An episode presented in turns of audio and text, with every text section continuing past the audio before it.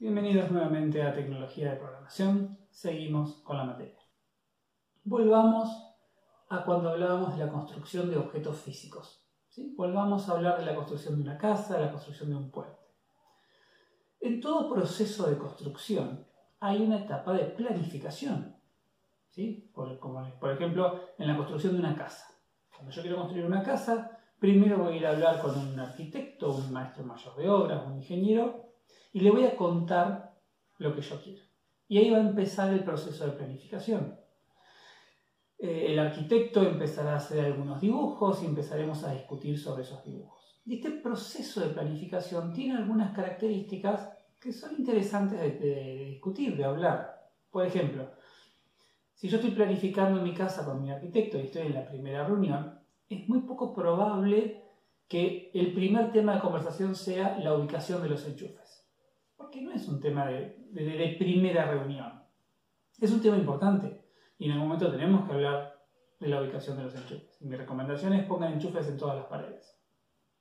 Pero no es para una primera reunión. En una primera reunión hay otros temas más importantes, como por ejemplo la distribución de la casa, de las habitaciones, el tamaño de las habitaciones, las ventanas, dónde van las ventanas, qué tamaño tienen las ventanas. Y después de esa primera reunión seguimos en una etapa de planificación, donde quizás el arquitecto haga un dibujo en tres dimensiones de la casa, para que yo pueda ver cómo queda la casa en el terreno, cómo le da el sol.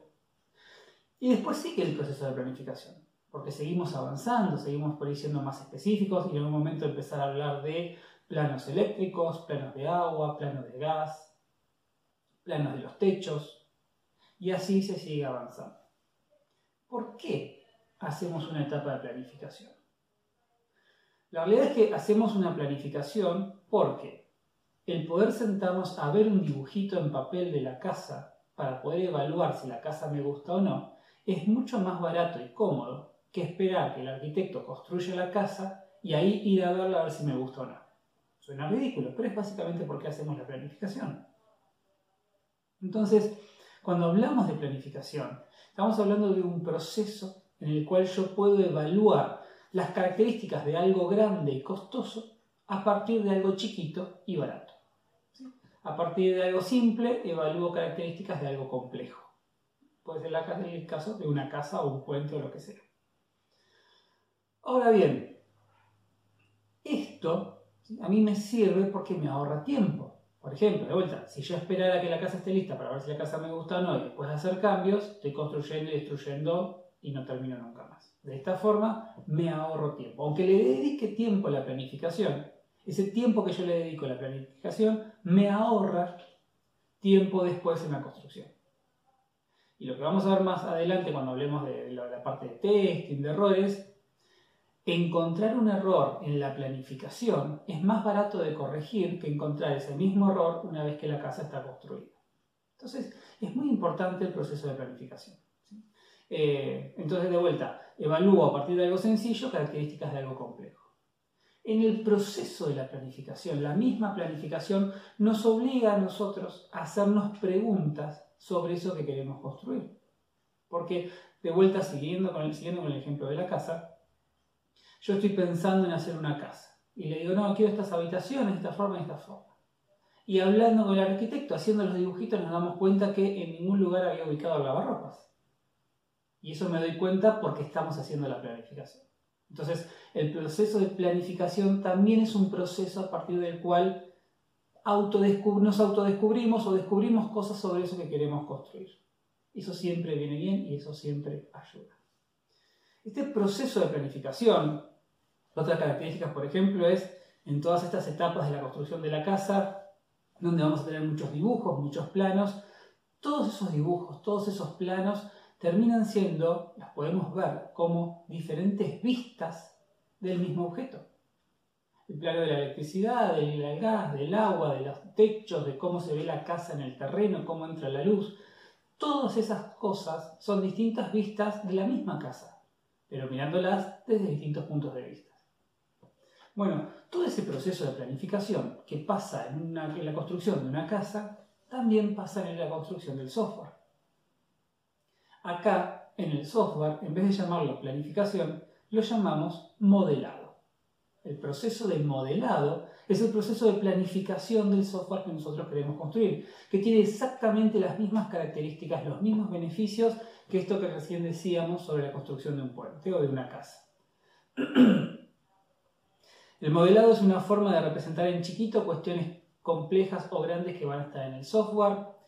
A través del modelado vamos a tener distintas vistas del mismo software, pero enfocándose en distintas características. Todo eso es parte del modelado. Y el modelado, como todo, tiene su historia. Y para mí siempre está bueno conocer la historia de las cosas porque nos ayuda a evaluar las características de lo que vamos a tener nosotros.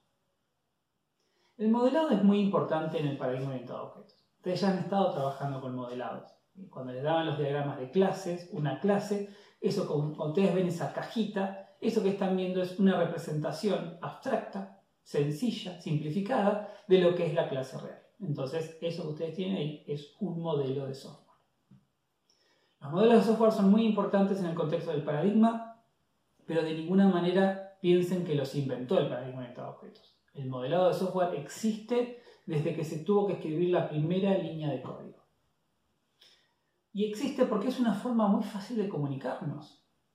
Piensen, por ejemplo, cuando un técnico de un equipo de básquet le tiene que explicar al equipo la jugada que hay que hacer en los próximos 10 segundos.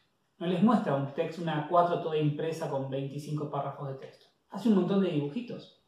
¿Por qué? Porque ese dibujito es mucho más fácil de interpretar, de entender, que si yo tuviese todo el texto. Y de eso se tratan los modelos.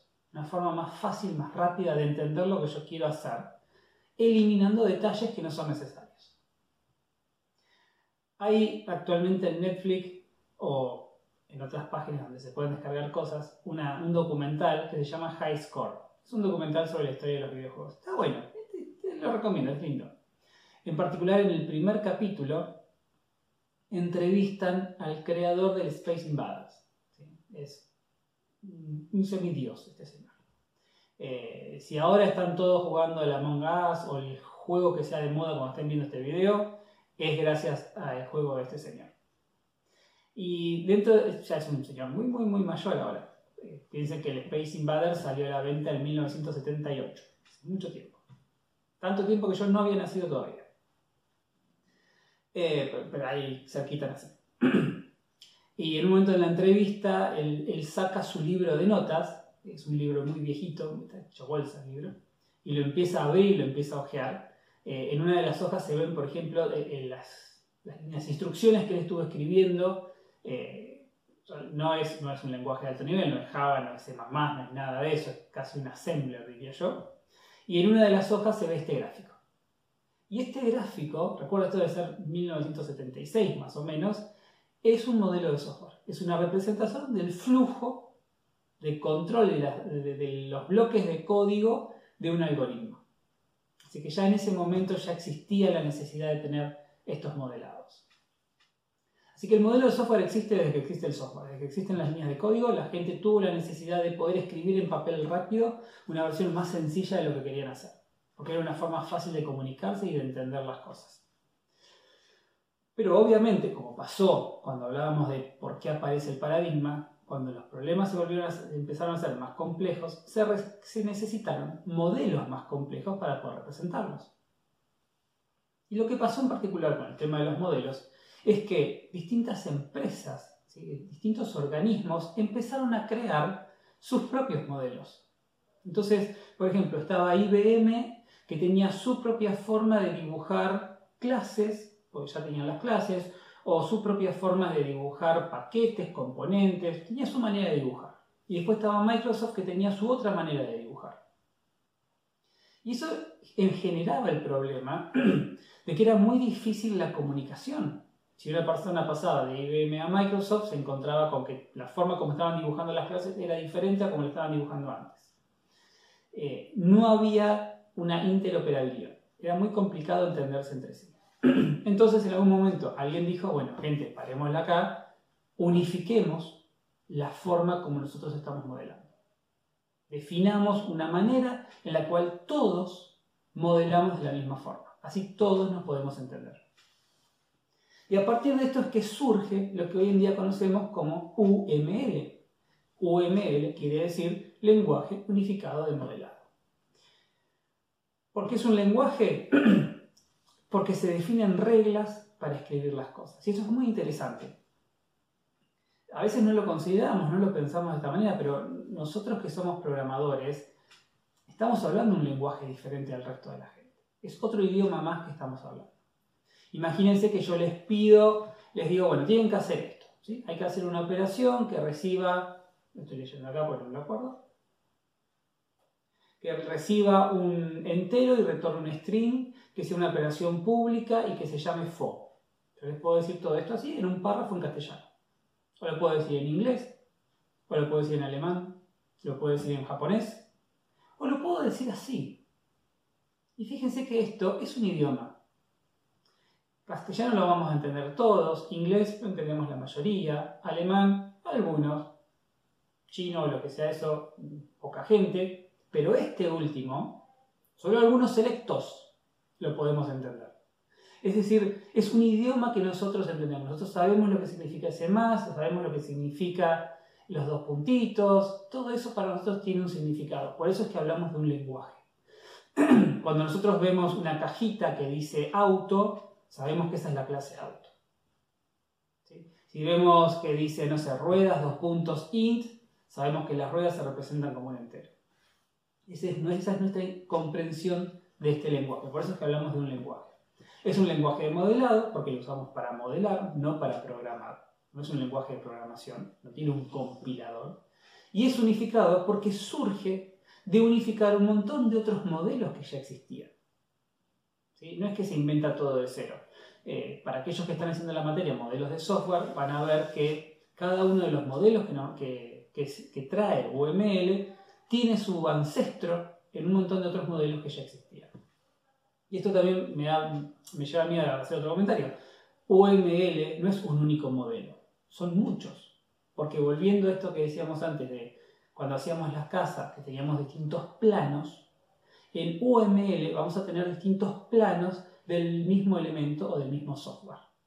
Los distintos modelos que nos ofrece UML lo que hacen es enfocarse en puntos de vista diferentes del software. Por ejemplo, el más conocido, que es el diagrama de clases, se enfoca en la parte más estática del software, en lo que es su estructura de clases. Pero recuerden lo que dijimos en la, la clase pasada, para la redundancia. Un sistema de software se construye a partir de clases, pero en ejecución son un montón de objetos. Yo con el diagrama de clases no puedo mostrar cómo los objetos interactúan, no puedo mostrar la ejecución de los objetos. Y está bien que no pueda hacerlo porque no es el objetivo del diagrama de clases. Tengo otros diagramas para poder mostrar eso.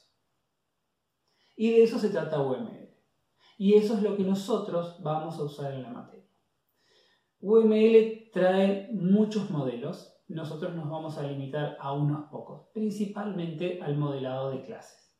Porque lo que vamos a hacer, la forma como lo vamos a encarar en la materia es, en vez de ponernos a ver todo lo que dice el modelado de clases, vamos a empezar a modelar los problemas y a medida que los vamos modelando, vamos viendo qué necesitamos para poder representarlos visualmente del modelado de clases de UML. Bien, entonces, el modelado es fundamental, lo necesitamos como parte de la planificación de lo que nosotros vamos a hacer. A lo que es la materia, el modelado va a ser el primer paso en la construcción de una solución a un problema. Vamos a tener que ver, que lo vamos a ver a partir de la semana que viene, cómo nosotros, tomando un problema, que es un problema genérico, no es un problema que dice cree la clase auto e incluya un atributo rueda de tipo entero. No, eso es un ejercicio. Nosotros queremos problemas. El problema no tiene esa descripción tan directa. El problema va a ser algo quizás confuso en algunos puntos, quizás ah, diciendo cosas que no son importantes, y nuestro trabajo, lo que nosotros queremos ejercitar en la materia, es cómo vamos a ir leyendo esos problemas e ir identificando cuándo algo tiene que ser una clase, cuándo no, si es una clase, qué atributos tiene, qué métodos tiene y cómo se relaciona. Eso es básicamente lo que vamos a hacer ahora, o en el resto de la materia. Y después con eso creamos nuestros diagramas de clases, las implementaciones y ahí tenemos la solución. Bien, creo que eso es todo por ahora. Así que seguimos en la próxima clase.